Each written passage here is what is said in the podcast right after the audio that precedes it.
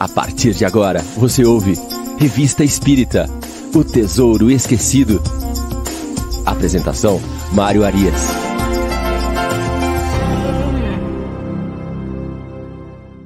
Olá, amigo ouvinte da Rádio Defran. Estamos de volta com o programa Revista Espírita O Tesouro Esquecido. Hoje é sábado, dia 3 de junho de 2023. Estamos aqui iniciando a nossa manhã de programas ao vivo da Rádio Idefran. Sempre aos sábados, às 9 horas da manhã, a revista Espírito Tesouro Esquecido. Às 10 horas, o livro dos Espíritos em Destaque, hoje com a apresentação do nosso presidente do Idefran, Fernando Palermo, presenças lá já confirmadas do nosso querido amigo Bertinho Ferrante, e o resto da turma ali, que eu não sei ainda quem vai chegar, mas vai chegar uma turma boa lá para fazer o nosso livro dos Espíritos em Destaque às 10 horas. E às 11 horas, sempre com o nosso querido Chico Cruz no comando, o Evangelho no ar. Muito bem. E a programação não para por aí. Amanhã nós temos às 9 horas da manhã o Sementeira Cristã, programa mais antigo da Rádio Francana. E depois, às 11 horas, o Evangelinho, é o mais novo programa da rádio, sucesso total. Programa feito para os pequenos, para as crianças, para a criançada. Programa muito bacana. É isso aí. Vamos chegando aqui. Estou falando com vocês diretamente da cidade de Campinas hoje é pertinho da capital paulista, né? Tenho dois filhos aí, um que mora em Campinas, um que mora em São Paulo, tem mais um que fica comigo em Franca. Quando a saudade aperta, a molecada não vem ver os pais, a gente pega a Anguera e sai para fazer um tour aí. Então estamos em Campinas, depois mais tarde vamos para São Paulo para ver o nosso mais velho lá. Aqui a temperatura está muito agradável, sol, um céu azul de outono, e é a partir daí que a gente começa o nosso sábado com Kardec. Alegria estar tá com vocês aqui programa de número 155. A turma já está chegando aqui, dando o seu alô. Vamos ver quem é que já está conosco aqui. Vai deixando o seu alô aí no chat, dizendo de onde você é, vai trazendo suas considerações aqui ao longo do programa. Vamos participar junto. Turma, a gente já vai se conhecendo, vai formando aí uma amizade bacana.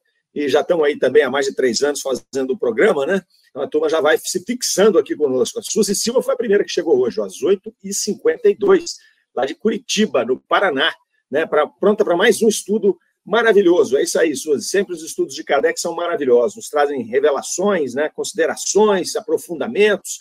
Muito bem. A dona Irene Pimenta está falando conosco lá de João Pessoa, na Paraíba.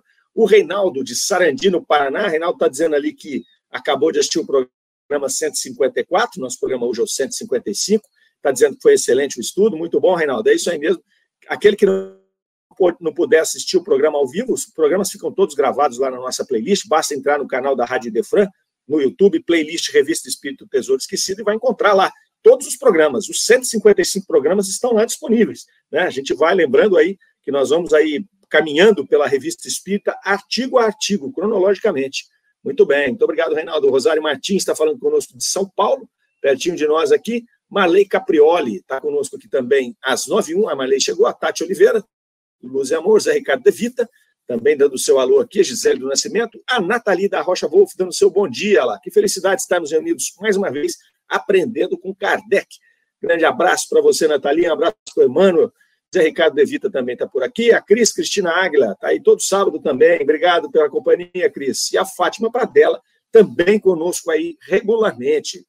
Muito bem, muito obrigado a todos por estarem aí. Vão deixando seu valor. E vamos que vamos, né? Programa 155 mês de abril de 1861, estamos chegando no finalzinho do mês de abril já. Vamos aí para os últimos artigos. É, primeiro artigo aqui hoje ainda, palestras familiares de além túmulo. Né? Nós fizemos aí é, uma comunicação, tratamos de uma comunicação muito interessante de um suicida na semana passada. Quem não viu, basta entrar lá e assistir. A comunicação traz aí bastante reflexão para nós. E hoje nós estamos aqui recebendo uma comunicação do, do, do, de um garoto chamado Jules Michel, um espírito, né, naturalmente. É, ele era amigo do filho da médium, que era a senhora Costel, né, falecido aos 14 anos. Então, ele havia falecido oito dias antes dessa evocação. Então, eles tentaram evocar ali esse espírito desse garoto, para poder entender a condição dele ali no plano espiritual. Aqui é importante a gente lembrar né, que é, sempre na Sociedade Espírita de Paris, ali, e, e aqueles que estavam orientados por Allan Kardec, antes de fazer as evocações, normalmente eles evocavam ou o espírito que coordenava o trabalho deles ali, né, São Luís, ou qualquer outro espírito que estivesse à disposição ali da Sociedade Espírita de Paris, ou o anjo guardião, o espírito protetor da pessoa que eles iriam evocar, e eles perguntavam se a pessoa estava disponível, se era possível fazer a evocação. Então, eles tinham esse cuidado, não é? Porque nós sabemos, pensamos várias vezes aqui, das dificuldades, às vezes, do espírito se apresentar. Né? Às vezes o espírito não está disponível, às vezes ele está num estado em que ainda não é possível que ele se comunique, às vezes, por alguma razão, esse espírito não tem a permissão de se comunicar naquele momento, né? porque há toda uma supervisão do plano espiritual no processo de comunicação, isso a gente já viu também várias vezes aqui, esse processo de supervisão, essa hierarquia né, que acontece ali entre os espíritos. Então, eles questionavam, perguntavam: olha, nós vamos evocar o Júlio Michel, é possível? Né? Principalmente porque faz pouco tempo que desencarnou. Então, esse era, era tomado. Isso é importante porque, de repente, né, a, a, hoje em dia nós temos alguns grupos aí que estão voltando né, a evocar espíritos, estão voltando a fazer esses trabalhos aí nos modos de Kardec.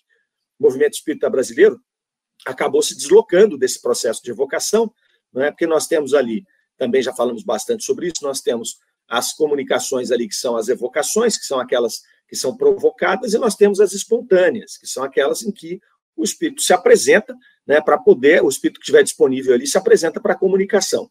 No nosso movimento espírita, né, por, por, várias razões, a gente acabou caminhando mais para as espontâneas né, e diminuindo quase a zero as evocações. Mas agora a gente tem conhecimento de alguns grupos que estão voltando, né, talvez até pelo fato de a gente estar voltando a estudar Kardec na base, não é? Tem muita gente estudando Kardec novamente na base, o que é muito bom. Está é, tá se voltando alguns grupos a trabalhar com evocação. Não é natural que temos que nos adaptar novamente a isso, né? Foram aí 100 anos, né? Trabalhando praticamente com comunicações espontâneas. Então, há que se preparar os médios, há que se preparar a, a, a própria situação ali, próprio, o, o, próprio conjunto de espíritos que acompanham ali. Né? Mas é importante, né? É, tratamos disso porque é importante colocar ali esse cuidado que Kardec tinha de, de questionar né, se o espírito estava à disposição, se ele poderia fazer é, aquela comunicação naquele momento. Bom, o Júlio Michel estava à disposição, então ele se apresenta ali, ele vai agradecer ali, né, uh, por, por tê-lo evocado, vai falar para a senhora Costel que ele lembrava dos passeios, né, que ela havia proporcionado a eles pelo Parque Monset, então, obviamente, eles estão tratando de coisas é, particulares, né, que a, a médium e ele sabiam desse processo apenas. É, ela pergunta, é, aliás, ela não, né? Quem, quem estava fazendo, porque ela era médium, né? É, é quem estava fazendo a entrevista ali pergunta o que ele achava do camarada Charles, que era o filho da senhora Costel, que, que, a conheci, que era conhecido do garoto, e ele falava: ah, Charles, eu gosto muito dele, ele sente muito pesar pela minha morte, né? Mas vocês têm que deixar claro para ele que eu estou vivo, eu não morri. Então eu estou aqui, eu sinto, eu vejo, eu, eu, eu ouço, né? Ele falou: ah, eu só é, é, não reconheço o que me cerca. Então, já começa aqui dando uma informação interessante, né? Da, da, da, estranheza que ele estava sentindo no plano espiritual. Não, eu, eu, não sei aqui, eu não conheço nada, não reconheço nada do que me cerca. Então, isso é uma informação interessante que o menino já começa aqui a trazer para nós ali. E aí eles já aproveitam que ele deu essa deixa e perguntam: o que você está vendo, né? O que você vê aí do lado daí? Aí ele fala: eu vejo uma grande claridade. Ele começa a dar algumas informações. Meus pés não tocam o solo, eu deslizo, eu sinto-me arrastado. Né? Então, ele estava naquele processo ali de desprendimento, né? É, que às vezes se chama, está volitando ali, né? não está caminhando, ele está ali. Então, ele, é diferente, ele não tem o corpo físico mais, ele não sofre mais o efeito da lei da gravidade, não é? que faz com que a gente fique aqui né, pressionados por essa, por essa gravidade né, e que a gente tenha que se arrastar, tem que andar aqui. Não, o espírito não tem mais isso, ele não tem mais corpo físico, então ele tá, ele, não precisa tocar o pé no chão mais. Então ele fala, eu estou aqui meio que volitando, aqui, meio que levitando. Não é estranho para o garoto, né? Não, é, provavelmente não tinha conhecimento nenhum do que aconteceria com ele no plano espiritual, então está sentindo essa estranheza. E ele continua no relato, ele fala, ó, vemos figuras brilhantes, né, outras vestidas de branco, que pressionam e que me rodeiam ali. Uns me sorriem, outros me metem medo com seus olhares negros. Então ele está relatando aqui que ele estava naquele conjunto de espíritos, né? Natural. Quando você vai, você desencarna, você vai estar ali no plano espiritual cercado de espíritos. Hum, quando você está ainda num processo de perturbação, você não, não compreende muito bem o que está acontecendo com você, onde você está inserido ali, é difícil a comunicação com esses espíritos. Então, nós vimos em comunicações passadas, né, até que o espírito Jorge, lá, vocês devem se lembrar, da, da, quando nós estudamos ali uma comunicação do espírito Jorge, que ele falava da simpatia dos espíritos, né? E que ele falava que muitas vezes os familiares eles não se envolviam com aquele que desencarnou em alguns momentos, depois até houve uma discussão posterior com novas comunicações explicando essa fala do Jorge, do espírito Jorge, né? Porque na verdade, quando nós desencarnamos, nós temos os nossos familiares, os espíritos familiares também, os espíritos o espírito protetor nosso, está todo mundo ali para nos assistir. O que acontece é que às vezes você não está em condição de fazer contato com eles. Então eles vão seguindo a sua vida ali, né? Perto de você e tal. Então ele está envolto em vários espíritos, é, espíritos de diversas categorias, e é por isso que ele, agora, não tendo mais a visão física, ele tendo uma visão né, já sem a, a, a questão ótica que nós temos aqui, ele já está enxergando de maneira mais clara. Por isso que ele vai falar, eu, tenho, eu vejo figuras brilhantes, eu vejo algumas vestidas de branco. Então, olha só. Então, ele vê espíritos, eu acredito que seja pelo grau evolutivo desses espíritos, então, algum ele consegue ver que está até vestido, está se mostrando ali no seu perispírito, né, com alguma vestimenta. São esses que estão vestidos de branco. Os outros, não, alguns são figuras brilhantes, então é um espírito que não está ali se mostrando como com seu perispírito em forma humana. Ele é uma figura radiante ali. Então, pode-se supor que sejam talvez espíritos um pouco mais evoluídos ali, até pelo brilho que ofusca essa visão espiritual do menino aqui. Né? Então, é, ele começa a dar esses relatos. Aí ele fala: uns me sorriem, então são aqueles simpáticos, estão ali esperando o momento certo para poder se aproximar dele, para poder assisti-lo. É, a gente já percebe que o garoto ele tem os seus méritos por estar ali, né? apesar dele não entender o que está acontecendo, ele não está em sofrimento, ele não está ali sendo acusado pela sua consciência, ele não está ali impressionado com a decomposição do seu corpo, não. Ele está se adaptando ao mundo espiritual. E uma adaptação muito rápida, faz oito dias que ele desencarnou. Então você percebe também que o espírito dele tem, tem esse mérito, né, tem, esse, tem esse saldo aí para poder ter essa recepção dessa forma. Né? Se não é uma recepção onde ele tem clareza de com quem ele está, não é uma recepção ruim, né? não é algo que ele está ali incomodado por alguma acusação da sua própria consciência, enfim. Então, ele está tentando se entender ali, né? Perguntam, então, seguindo a entrevista, se ele vê a mãe dele. E aí ele vai dizer: vejo, vejo sim, minha mãe, inclusive meu irmão também. Minha mãe chora muito, minha mãe está desesperada.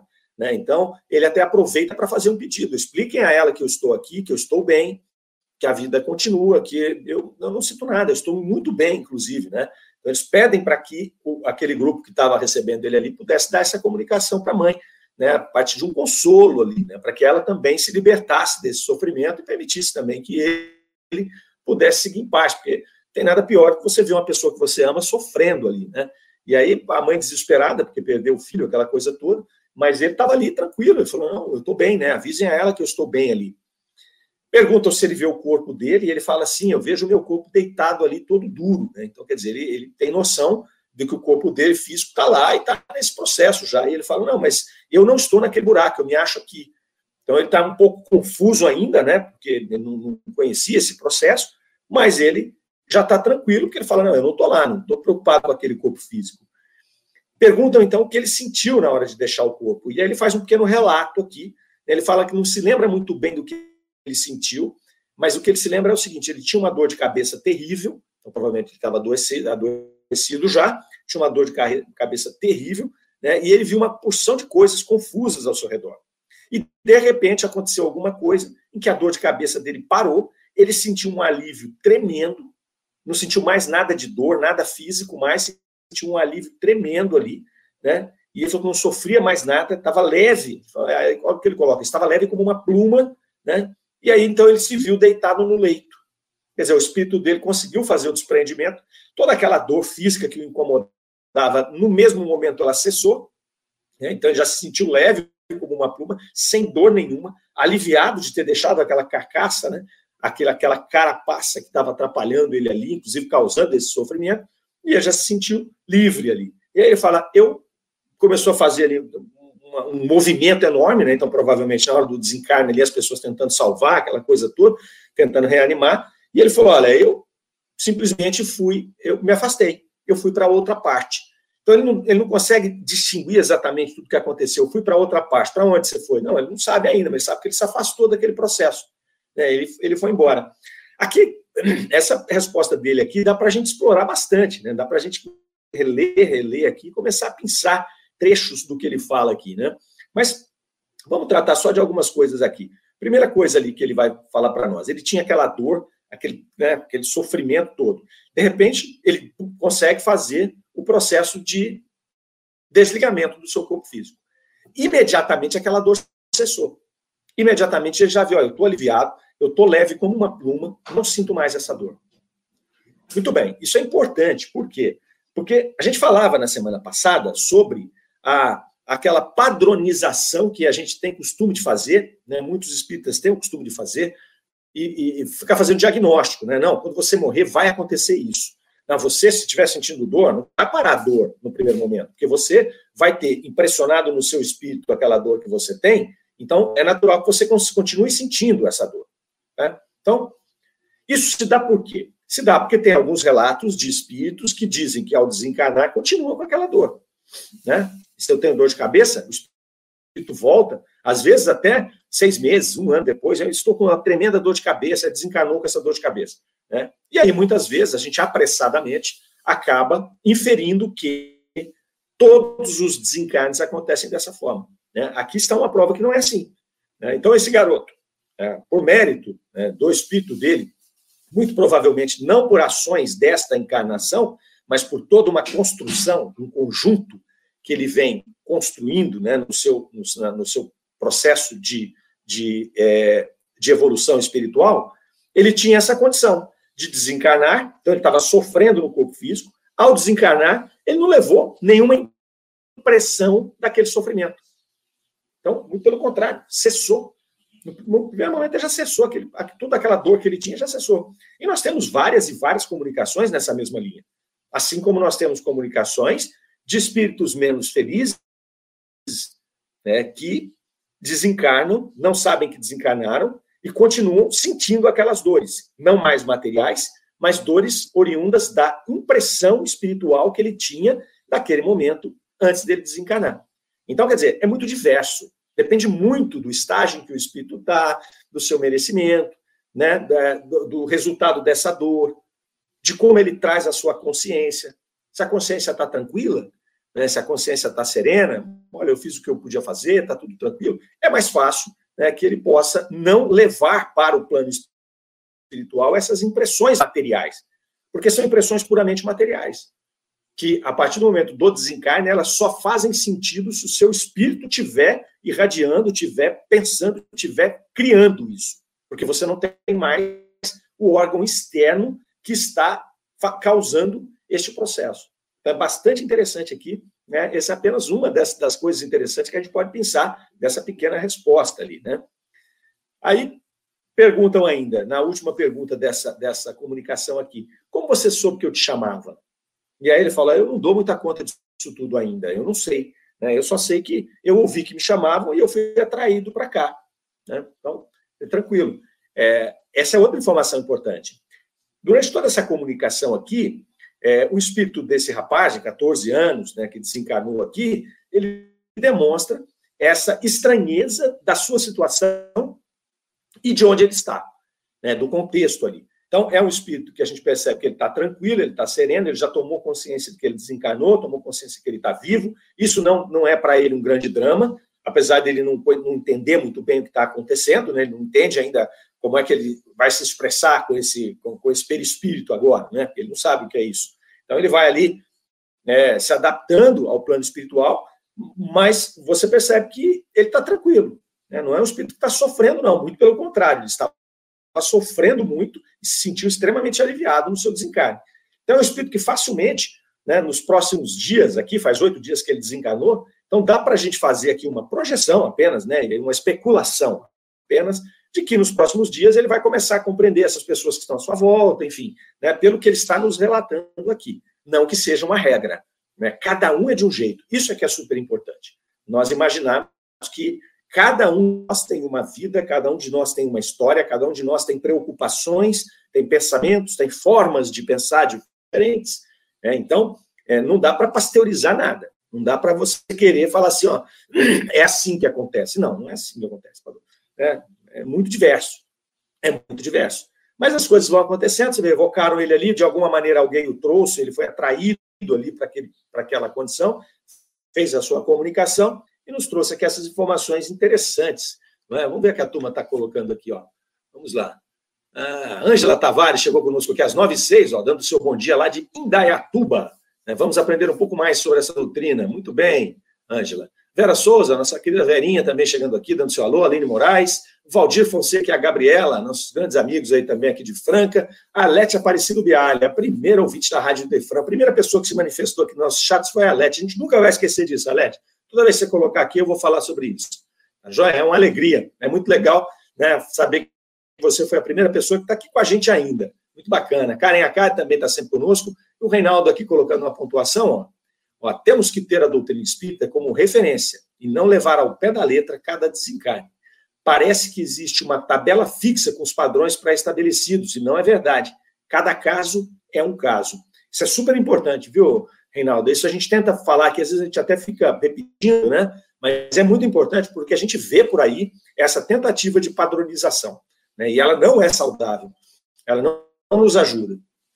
Não ajuda a doutrina espírita, né? não ajuda o entendimento, é, cria ali para os espíritos mais lógicos que estão observando é, cria um desconforto enorme, por quê? Porque sabendo da diversidade de cada um de nós aqui, como encarnados, né, da sociedade, do contexto que a gente vive, dificilmente, mesmo você estando, por exemplo, numa casa espírita, onde todo mundo tem mais a mesma orientação filosófica ali, o mesmo interesse naquele momento, você percebe que as pessoas são diversas. Né? Cada um tem uma forma de agir, uma forma de pensar, uma forma de sentir. Né? Cada um tem a sua história por trás os seus compromissos espirituais, né, os seus acertos e os seus erros. É, não estamos ali porque estamos numa casa espírita, todo mundo é bonzinho, não. Está louco? Se fosse todo mundo bonzinho, não estávamos aqui no planeta de expiação e provas. Né? Somos espíritos da terceira ordem, né? muito ainda conflitantes nas nossas emoções, nas nossas atitudes, nas nossas interpretações.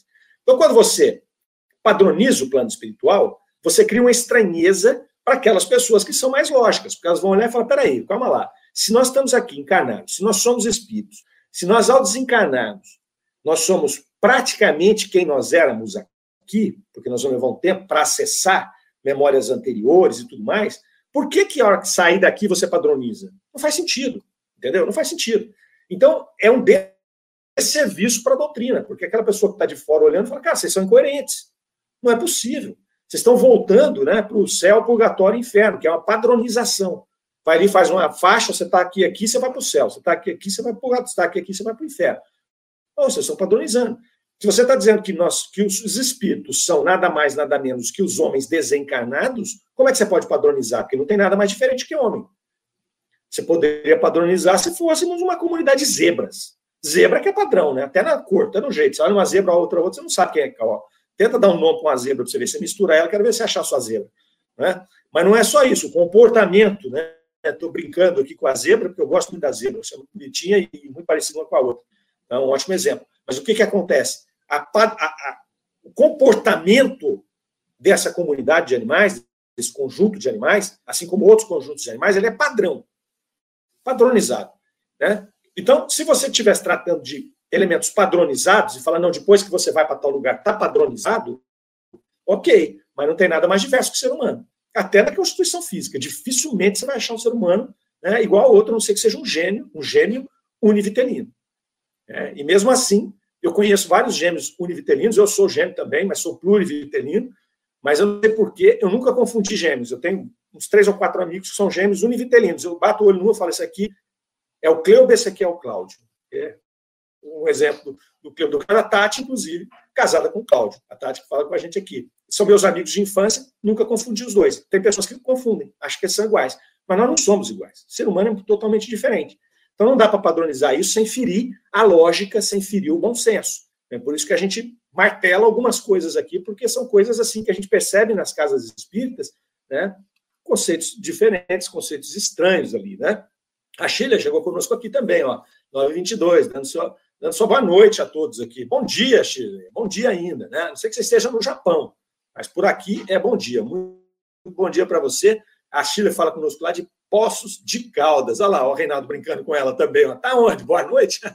É que a Sheila talvez está lá no Japão falando com a gente. É isso aí, Sheila. Brincadeiras à parte, a Sheila está aqui com a gente toda semana, então a gente tem a liberdade de brincar com ela aqui. Né? Pessoa muito agradável, faz muitos comentários aqui. Mas vamos em frente, vamos em frente, que temos bastante coisa para falar aqui.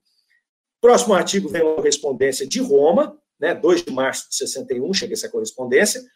A pessoa falando para Kardec ali que há cerca de quatro anos eles começaram a perceber manifestações espíritas ali na, na família deles ali, né? E eles, ela relata que a pessoa dessa carta é que é, é, um, é um, homem, né? Um conde X.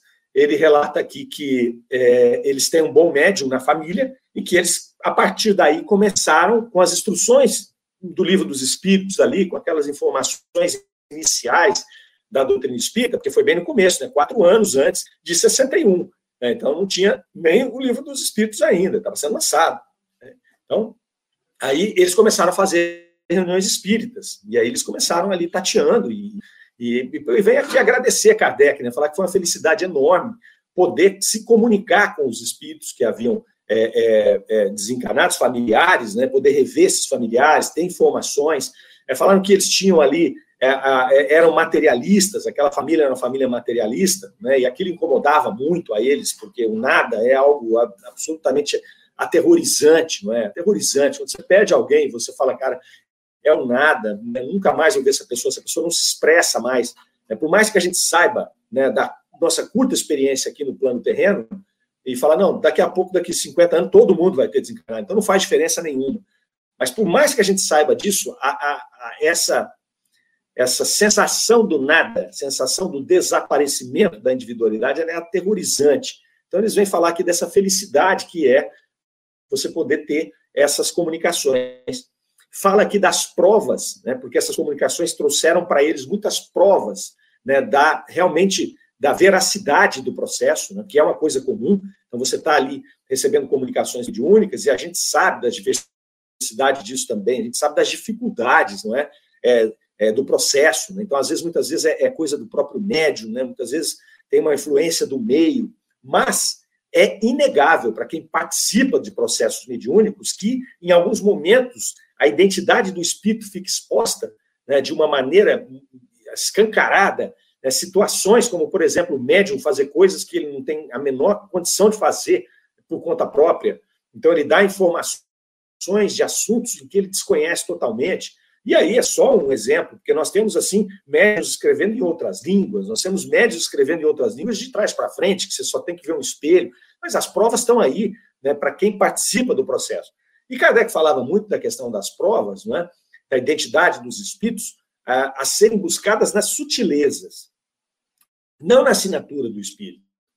A assinatura do espírito, qualquer um pode assinar. Eu posso muito bem pegar um telefone, falar com alguém e dizer que eu era outra pessoa. Se a pessoa não sabe a minha voz, não sabe a voz do outro, ela, eu posso me passar pela outra pessoa. Então, Kardec não estava preocupado com isso. O que Kardec estava preocupado era com a sutileza. Quando o espírito vem fala uma informação que ninguém tinha conhecimento. Né? Então, nós vemos aqui nas semanas passadas ali várias comunicações em que as pessoas não conheciam o espírito que estava se comunicando. E aí ele traz a informação, você vai checar, a informação é verdadeira. Então, são esses pontos aí. E aqui nessa carta de Roma, eles colocam né, que essas provas são muito interessantes ali. É, eles, falavam assim, a gente estava meio desorientado, faltava aqui um, um caminho para a gente seguir nas nossas reuniões. E aí surge o quê? O livro dos médios, que foi lançado justamente em 61. Né? Então, em janeiro de 61, Kardec faz ali uma nota que nós tratamos aqui no programa, falando do lançamento do, do livro dos médiuns. Então, eles vão falar que agradecer Kardec. Na verdade, no fundo dessa carta aqui é uma carta de agradecimento pela doutrina espírita, pelo trabalho né, que Kardec vinha fazendo junto com os espíritos e pela formatação do livro dos médiuns. Né? O trabalho de Kardec, gente. É, Kardec compilou tudo, mas pô, o cara trabalhou pra caramba. Cara deu 12 anos da vida dele inteiro para isso, né? Então, eles vão agradecer Kardec aqui pelo livro dos médios ali, que veio preencher essa lacuna, que era as reuniões que eles estavam fazendo ali meio que sem rumo, né? O livro dos médios é um tratado que vai mostrar, né, todas as facetas da mediunidade, como você vai executar a mediunidade, quer dizer, é um manual prático mesmo ali. E aí eles mandam para Kardec uma série de comunicações mediúnicas, né? E Kardec vai avaliar isso aqui, como ele avaliava tudo, receber milhares de cartas, né? E aí ele vai falar aqui que eles têm nas comunicações deles, desse grupo familiar, que era muito comum naquela época, né, pessoas da família ali se unindo para poder fazer as reuniões mediúnicas, é, Kardec vai falar que ao avaliar essa, essas comunicações mandadas pelo Conde X aqui, ele encontrou coisas extremamente interessantes, né, que por uma questão de, de tempo, de espaço aqui na Revista Espírita, ele não conseguia colocar todos, mas ele ia colocar alguns aí ao longo do tempo. E ele coloca uma aqui agora, né, de um espírito aqui é, falando sobre a, a, a, o livro dos espíritos, a doutrina espírita, então ele vai trazer uma comunicação que é, foi feita nessa reunião familiar desse conde aqui. Então vamos ver aqui o que, que ele fala, né? Ah, Chile lá rindo lá, desculpa, errei mesmo. tá certo, Chile, é isso aí mesmo, foi bom. Muito, muito bacana, muito bacana. Vamos que vamos. Bom, a comunicação, então, desse espírito que se manifestou lá na casa do Conde X, né, é, eles entrevistando esse espírito lá, né, nos mesmos modos que Kardec fazia, uma evocação, né, por quê? Porque já devem, deviam estar tá acompanhando a revista espírita, não sabiam do processo, como é que fazia. Então, eles também evocavam na casa deles lá.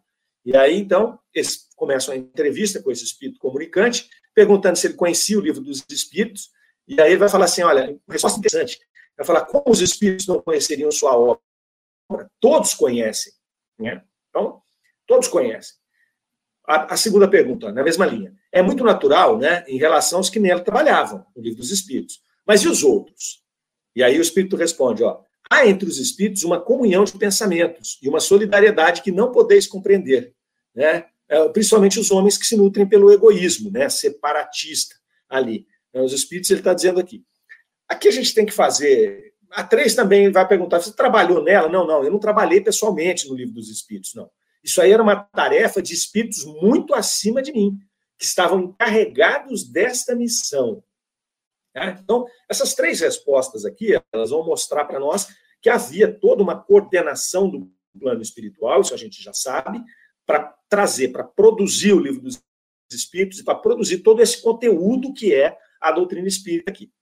Ressalva se faz aqui, quando esse espírito fala que todos conheciam. Né? É óbvio que aqui a gente tem que tomar cuidado, porque senão a gente pode inferir que todo mundo que está na erraticidade, portanto, qualquer um que está na erraticidade é um espírito, é? essa é a definição que eles mesmos trouxeram, conhecia o livro dos Espíritos, ou conhece o livro dos Espíritos. Estaríamos errando. É? Ele está falando aqui a partir de uma condição intelectual dele, né, de, de um grupo onde ele está inserido. Que ele pode até imaginar que todos os outros espíritos conhecem essa obra, mas o que não é verdade, porque nós temos espíritos em diversas categorias. Então vamos pensar, os espíritos que estão numa, em categorias acima dessa aqui, desse espírito, da nossa, tudo mais, não é de se estranhar se eles conhecerem essa obra. Por quê? Porque essa obra está arquitetada dentro de um plano, de um planejamento divino muito grande para o planeta Terra. Ela vem no Ocidente, então ela vem com, com, com um objetivo claro, que é trazer para o Ocidente informações a respeito da sobrevivência da alma, da reencarnação, de todo aquele processo. Por que a gente está fixando o Ocidente? Porque no Oriente isso já tinha há milhares de anos. Milhares de anos. E a doutrina espírita não existe no Oriente. Se você for para a Índia, para o Japão, para a China, o que está acontecendo agora é que o Kardec pede aqui, feito aqui em Franca, em Curitiba, lá pela turma do IDEAC, lá, Cosme Massi e seus Blue estão traduzindo as obras espíritas, já está em russo, já está em chinês, já tem. E, e, aí colocando na internet. Então está começando a chegar por lá. Mas isso veio originalmente para o Ocidente, uma razão muito clara de trazer para o Ocidente né, um esclarecimento do plano espiritual, da reencarnação, da comunicabilidade dos espíritos, né, coisa que no Oriente já está malhado há milhares de anos. Milhares de anos. Então vai trazer isso, penso eu, até para criar uma uniformidade de pensamento, de conhecimento e de entendimento de nós encarnados, né, espíritos também, que nós vamos desencarnar e depois vamos voltar para cá novamente, e assim nós vamos construir a evolução do nosso planeta para um planeta de regeneração. Então, entendo eu, volto a dizer, que é uma, uma, uma forma de você unificar, você começar ali a equalizar o conhecimento de todos os espíritos do planeta Terra.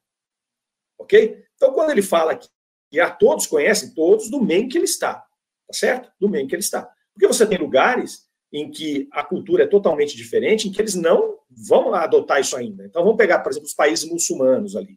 É, eles não têm essa, esse conhecimento ainda. Eles ainda estão em conhecimento diferente com relação ao plano espiritual. E, e, é, são bilhões de pessoas. São bilhões de pessoas. Então vai chegar um momento em que, de alguma maneira, para aquele grupo de indivíduos, vai haver algum tipo de revelação. Isso o plano espiritual provavelmente já está trabalhando nisso, a gente não consegue pensar que seria diferente, né, pela lógica das coisas, para que em algum momento aquilo seja inserido naquela cultura. Então, não tem, aqui não tem nenhuma crítica nem dizendo que um está certo ou está errado. Não. É, é o amadurecimento para receber o conhecimento. Então, quando você tinha lá na Índia 5 mil anos, 10 mil anos atrás, já os Vedas, né? depois a, a de 5 mil a 500 antes de Cristo, né? o Bhagavad Gita, que nós comentamos aqui, dando um tratado, né? um tratado do plano espiritual, um tratado da sobrevivência da alma, um tratado do que é um espírito, corpo, matéria, Deus, né? coisa que viria ser esclarecido para o Ocidente só 2.600 anos depois. Por quê? Por um amadurecimento. Para esse grupo, por exemplo, de indivíduos que são os muçulmanos, isso vai demorar um pouco mais, porque precisa de que essa população esteja pronta para receber. Então, esse espírito aqui está colocando uma situação dentro daquilo que ele pode enxergar. Olha, aqui nesse grupo meu aqui, todo mundo conhece. É assim. Vou dar um exemplo bem, bem prático. No Brasil, se você falar o nome Silvio Santos, dificilmente você vai achar uma pessoa que não conhece Silvio Santos aqui. É talvez a pessoa mais popular do Brasil. É Silvio Santos. É um apresentador de televisão, todo mundo conhece, né? Mesmo, mesmo quem nunca viu o programa desse, sabe quem é o cara. Então, Silvio Santos mundo sabe. Aí é a mesma coisa que ele disse, não, todo mundo no planeta conhece Silvio Santos. Não, o Brasil conhece Silvio Santos.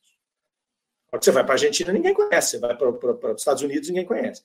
Então, estão fazendo essa ressalva aqui, que gera uma ponte para nós também, para outra situação, que o Reinaldo estava falando ali agora mesmo para nós, né, dessa questão de querer padronizar. Não é porque o nosso grupo conhece que todo mundo conhece. Então, né, e outra, não é porque o Espírito falou que todo mundo conhece.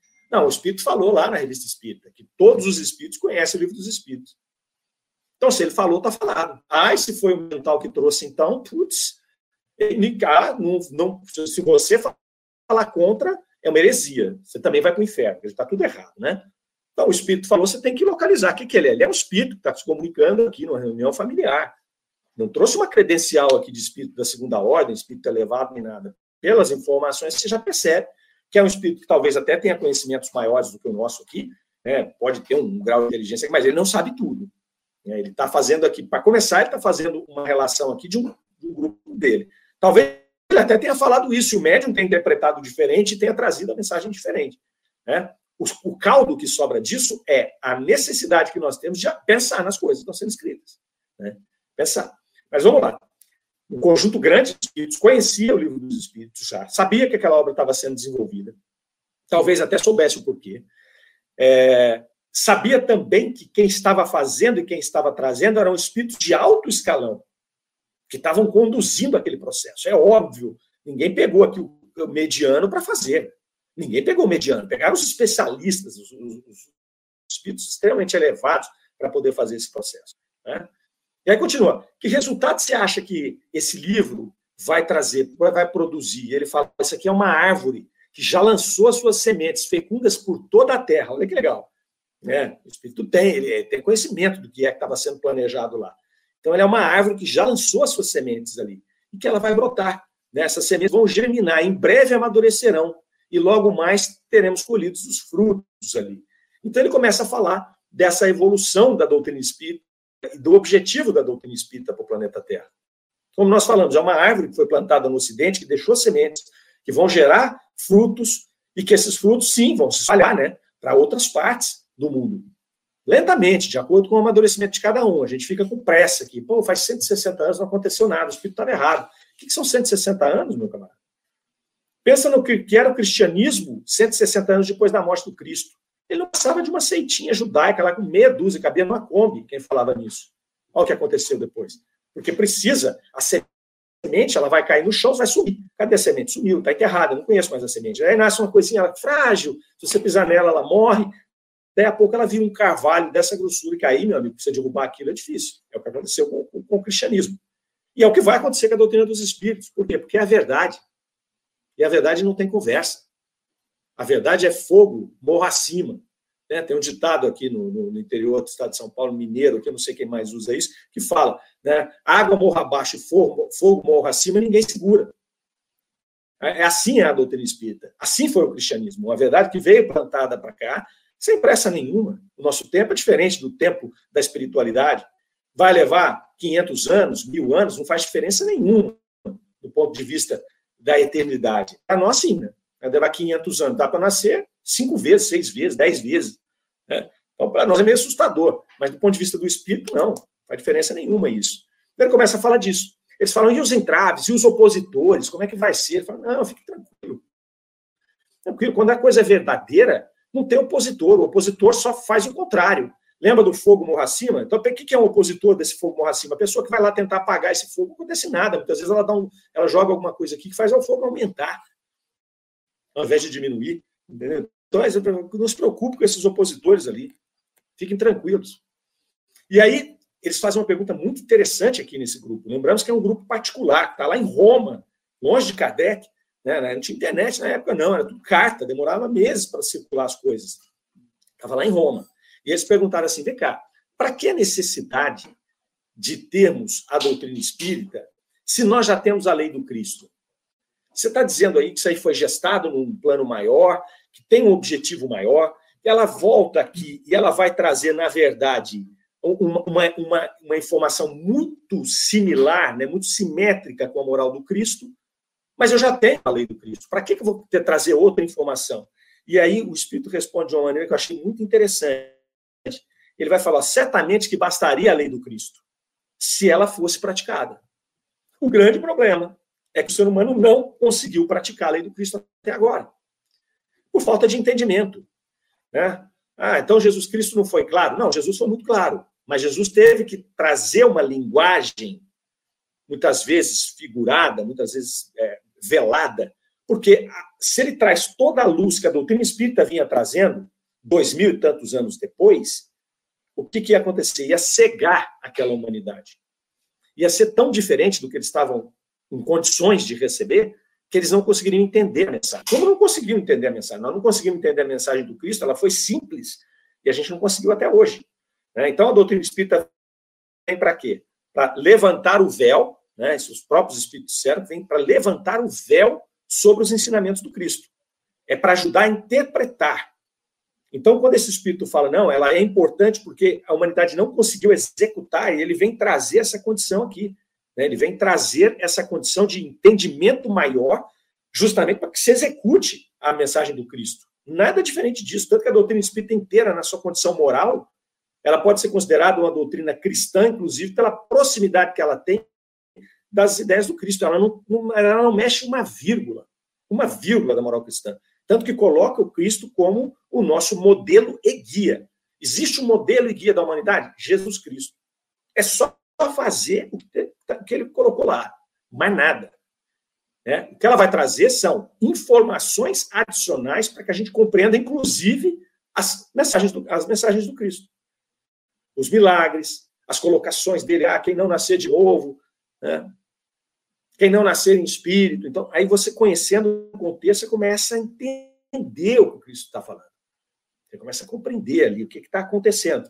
É muito interessante essa, essa, essa colocação aqui. E a última pergunta é assim: olha, o Espiritismo pode ser considerado uma lei nova? É justamente o que nós falamos. Não, não é nem uma lei nova. Né? É a, a interpretação que os homens deram para o Cristo geraram lutas, geraram discórdia entre a humanidade. O que a doutrina espírita vem é reforçar aquela posição que nós somos todos irmãos, todos espíritos criados simples e ignorantes, de uma mesma fonte, portanto, todos irmãos, independentemente de qualquer situação, que vamos fazer a nossa caminhada desde espíritos simples e ignorantes, conquistando cada um de nós no seu, na sua velocidade, né, o, o, o conquistando o nosso estoque né, de, de, de, de, situações que vão nos levar à evolução, e todos vamos chegar a espíritos puros.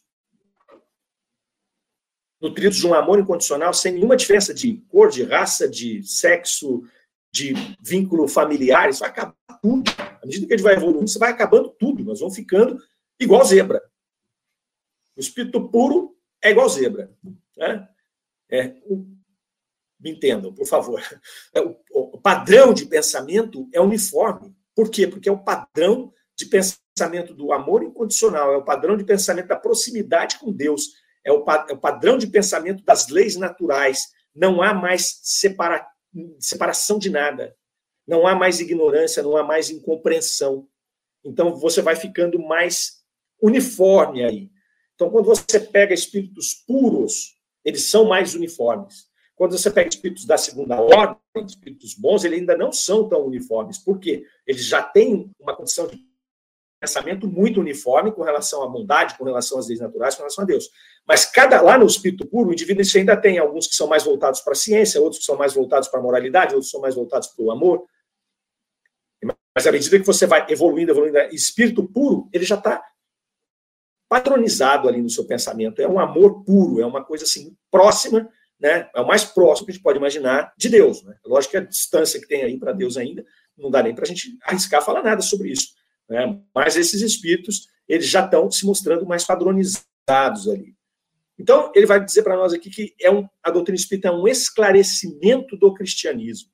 Né? Então é uma, a pretensão da doutrina espírita é trazer um entendimento maior sobre as coisas, sobre as leis, sobre o nosso processo como espíritos individualizados, e que isso vai trazer essa, essa esclarecimento sobre a mensagem do Cristo, e o objetivo final é modificar a humanidade a partir do entendimento dessa mensagem e criar um mundo novo, que é um mundo de regeneração. Então, olha que comunicação profunda, né? E a gente passa rápido aqui, né, por conta do tempo. É, por conta do tempo, assim, temos muita coisa para ver ainda, temos mais aí anos e anos e anos da revista Espírita, e tem muita coisa bacana. Mas se cada um de nós aqui se debruçar sobre uma comunicação dessa e falar, deixa eu, deixa eu pensar cada frase dessa aqui, você vai ver que é maravilhoso. É por isso que Kardec selecionou essa daqui e trouxe para nós. Né? Por isso que ele trouxe essa mensagem específica aqui. Depois, entra na sessão de ensinos e dissertações espíritas, é, traz ali, um espírito vai trazer uma comunicação é, chamada Vai Nascer a Verdade, um espírito chamado Macilon, que ele traz ali algumas, em, algumas relações né, da verdade, ele está falando aqui, da, esse espírito anterior falou da chegada da doutrina espírita, dos seus objetivos, e esse aqui fala Nasce a Verdade. Então ele faz uma metáfora da doutrina espírita como se ela fosse uma verdade, como se ela estivesse nascendo ali. Então ele faz uma relação com o parto, né, das dores que causam a mãe, aquele sofrimento, né, depois a fadiga, aí nasceu a verdade, né, então a mãe já se sente aliviada por, por, por ter parido, né, por ter dado a luz ali, e, e, aí passaram aquelas dores, e aí já aquela dor já se transforma num amor incondicional pelo filho, né, que ela gestou e que ela viu nascer ali. Então, e, e aí ele começa a falar da verdade, que essa verdade vem para unir os homens. Né? Então, lembra de uma padronização de pensamento, de conhecimento que faz com que a gente se una. A partir do momento em que eu vejo no outro o meu irmão, independente da, da, da, da nacionalidade dele, da raça, da cor, do sexo, da orientação, do que seja, eu estou criando um processo de união. Então, a doutrina espírita, todo o espiritualismo, ele por trás dele, ele tem essa, essa proposta de união. Eu enxergar no outro o que eu sou, a empatia, a reencarnação é espetacular para isso. Quando ela nos fala que hoje eu estou aqui, amanhã eu posso nascer em outro planeta, em outro país, eu posso nascer na África, na Índia, na China, na Rússia. Então ela quebra as fronteiras. Todos somos irmãos. Eu posso ter, eu, eu odeio meu vizinho aqui, meu, meu, meu país vizinho, né? A gente brinca aqui, né? É uma brincadeira é com os irmãos argentinos, né? Ah, o argentino, não sei o quê. Aquela brincadeira, aquela coisinha de jogo de futebol. Né? Mas eu, eu desencarno aqui, eu nasço na Argentina. Eu posso ter lá entre os meus, meus irmãos argentinos lá, com certeza tem, vários espíritos familiares que já tiveram comigo outras encarnações, amigos que hoje estão vivendo essas experiências lá, e a mesma coisa de lá para cá. Então, a doutrina espírita ela quebra essas fronteiras, ela traz essa empatia. Né? Então, Existe sim uma diferença cultural, né, do outro lado daquela fronteira que nós criamos, né, começa na língua, na, na, na, nos costumes, na forma de se alimentar, na forma de viver a vida, na forma de ver a vida, mas na verdade são experiências. Hoje eu estou vivendo aqui no Brasil, mas amanhã, às vezes, eu preciso de uma experiência mais próxima daquela cultura, onde é mais favorável naquela cultura. E aí eu vou reencarnar lá. Então isso é maravilhoso, porque isso expande o nosso horizonte. Expande. Então vejam o potencial da doutrina espírita não é de trazer esse processo. É espetacular aqui. E ele vai falar inimigos, quais? Quem são seus inimigos? Olha que legal. Quem são seus inimigos? Seus inimigos são. É, os nossos inimigos somos nós mesmos. Então, o meu inimigo sou eu mesmo. Eu não tenho ninguém de fora que é meu inimigo. Meu grande inimigo é o meu ego. É ainda as, os defeitos que eu trago comigo. Esses são os meus grandes inimigos. Olha, uma mensagem pequena e, a gente vai mexendo, vai espremendo, não para de sair suco dessa laranja, não.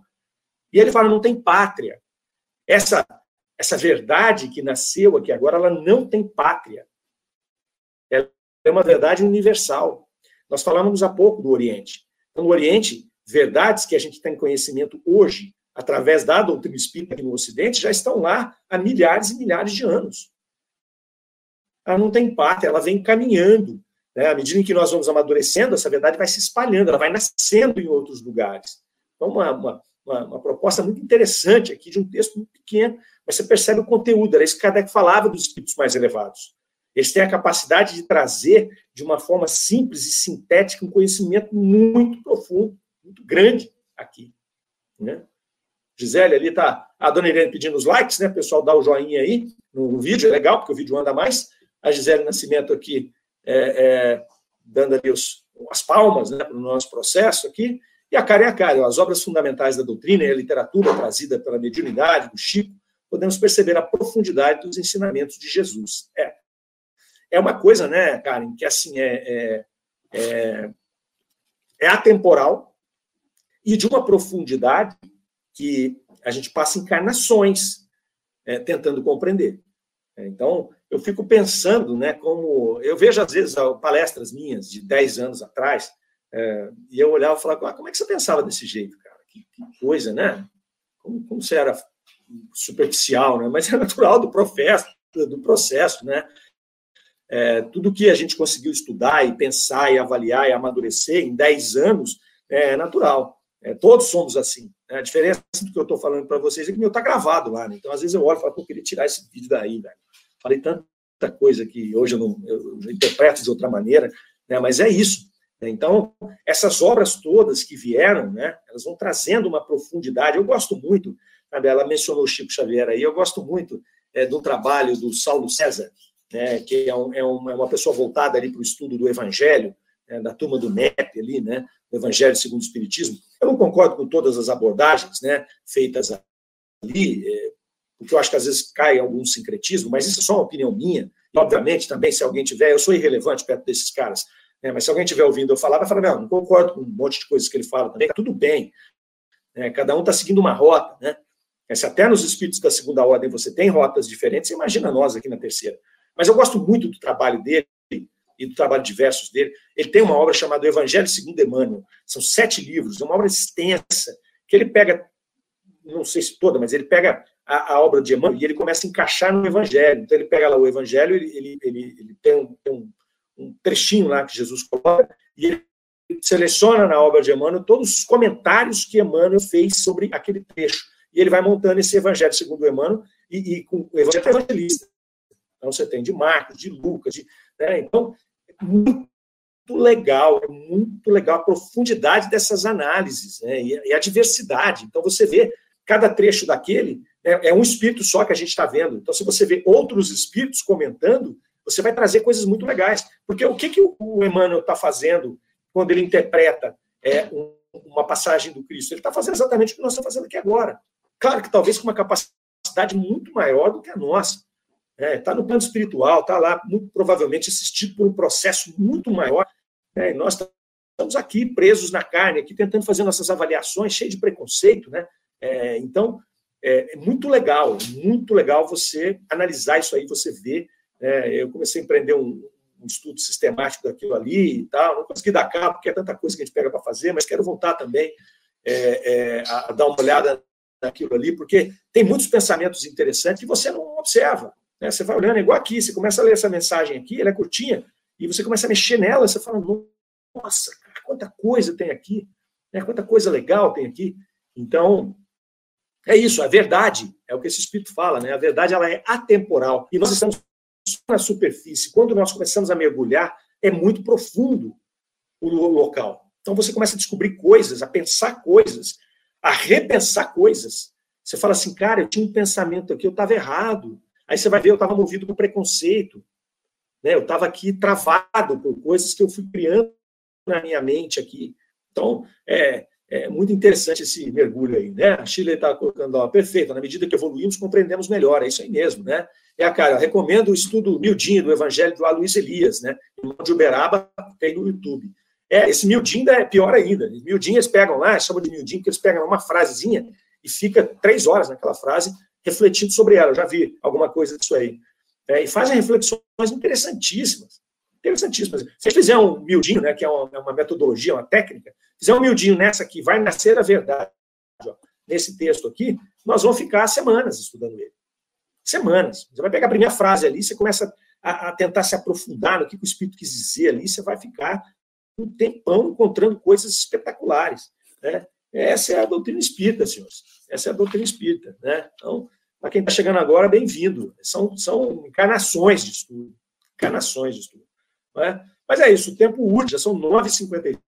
A turma lá do Livro dos Espíritos deve estar já brava comigo, né, que eu tenho que dar espaço aqui para preparar a turma e, e, começar o programa Livro dos Espíritos em Destaque. Então, nós vamos fechando aqui o nosso programa de hoje. Uma alegria estar aqui com vocês né? Uma alegria todo sábado a gente poder estar junto, vocês se comunicando aqui conosco. A Suzy Silva lá, aprendemos a cada reflexão, a cada conversa sobre a espiritualidade, isso é lindo, né? O Reinaldo dando gratidão ali pelos estudos. Nós que agradecemos a presença de todos. Desejo a todos uma excelente semana, um excelente final de semana. Semana que vem, sábado, estaremos aqui às 9 horas, ao vivo, novamente. Tá certo? Grande abraço a todos. Rádio Fran, o amor está no ar. Você ouviu Revista Espírita O Tesouro Esquecido.